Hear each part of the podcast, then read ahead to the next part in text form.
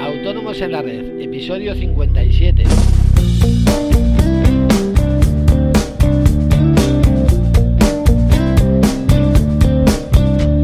Muy buenos días a todos y bienvenidos hoy ya martes 1 de diciembre a Autónomos en la Red, el podcast en el que hablamos de todos aquellos temas que nos interesan a los autónomos, desde impuestos, el IVA, el IRPF, los seguros sociales, eh, la financiación, todo lo que nos interesa eh, para nuestro trabajo diario, ¿verdad? Y hoy vamos a hablar de las mutuas de accidentes de, de trabajo y enfermedades profesionales, esas grandes desconocidas sobre todo para los nuevos autónomos. Eh, pero antes, como siempre, recordaros que en, que en asesoríafiscalautónomos.es os ofrecemos todos nuestros servicios de contabilidad e impuestos que os, os ayudarán a gestionar mucho mejor vuestros negocios y optimizar eh, vuestros impuestos. Y todo ello por unos precios realmente competitivos. Eh, toda la información, como siempre os digo, la tenéis en la web. Ya os repito eh, asesoríafiscalautónomos.es y cualquier duda que, tengáis sobre nuestros servicios, sobre dudas fiscales, eh, sugerencias sobre para nuestros podcasts, en fin, lo, la, cualquier consulta o sugerencia que queráis hacerme, podéis enviármela a través del formulario de contacto de, de esta página e intentaré responderos lo antes posible. Eh, y ahora sí, vamos a adentrarnos en el tema del día.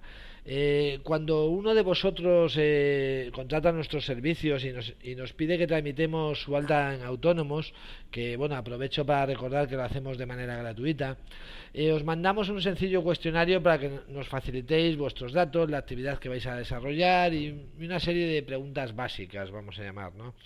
Y en la mayoría de los casos siempre nos preguntáis qué ponéis en, el apartado de mutua, que cuánto cuesta y para qué sirve. Y bueno, hoy voy a tratar de, de explicarlo en este podcast.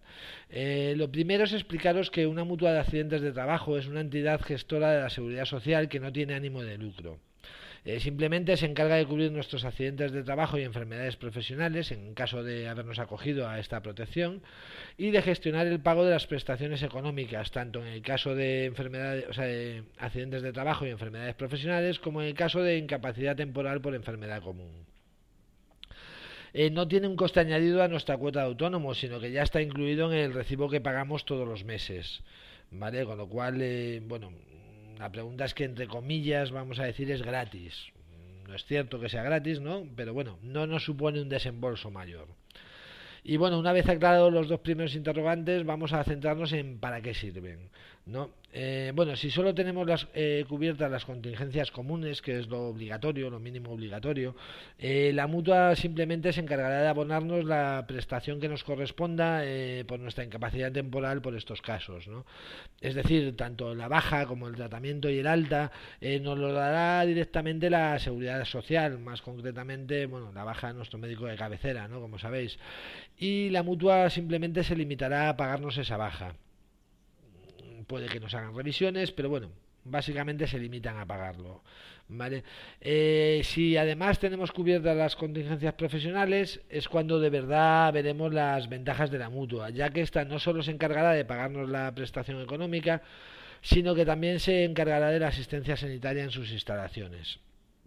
Y esto, bueno, conlleva una serie de ventajas, eh, eh, como son, pues bueno, la, la, asistencia sanitaria, los diagnósticos y tratamientos, tanto médicos como quirúrgicos, eh, necesarios, así como prótesis, cirugía reparadora, etcétera.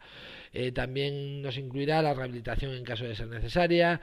Y luego también nos incluye una cosa que, que, en el caso de los autónomos yo considero que es fundamental. ¿no? Eh, al ser atendido a través de los servicios de las mutuas, eh, las gestiones son muchísimo más rápidas, por lo que todos los tratamientos necesarios los recibirás en un tiempo más breve eh, que en el caso de que fuese la seguridad social la que nos lo prestase. Evitaríamos listas de espera, por lo que sobre todo tu alta y tu recuperación será más rápida y además no tendrás problemas de que tu enfermedad se agrave por espera innecesarias. ¿no?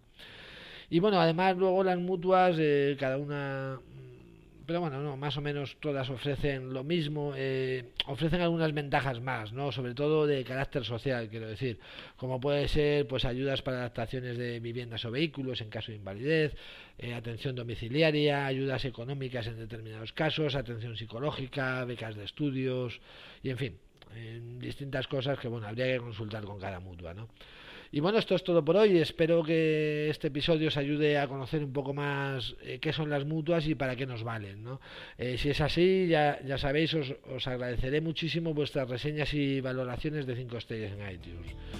Hasta mañana con más autónomos en la red. Adiós